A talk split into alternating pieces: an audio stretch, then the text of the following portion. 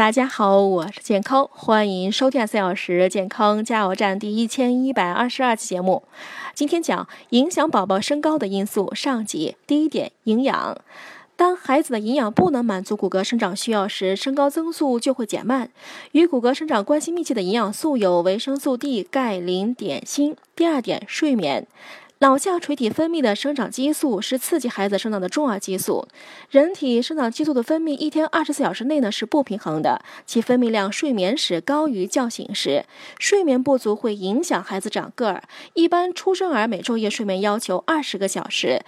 两到六个月为十五到十八小时，六到十八个月为十三到十五小时，十八个月到三岁为十二到十三小时，三到七岁为十一到十二小时。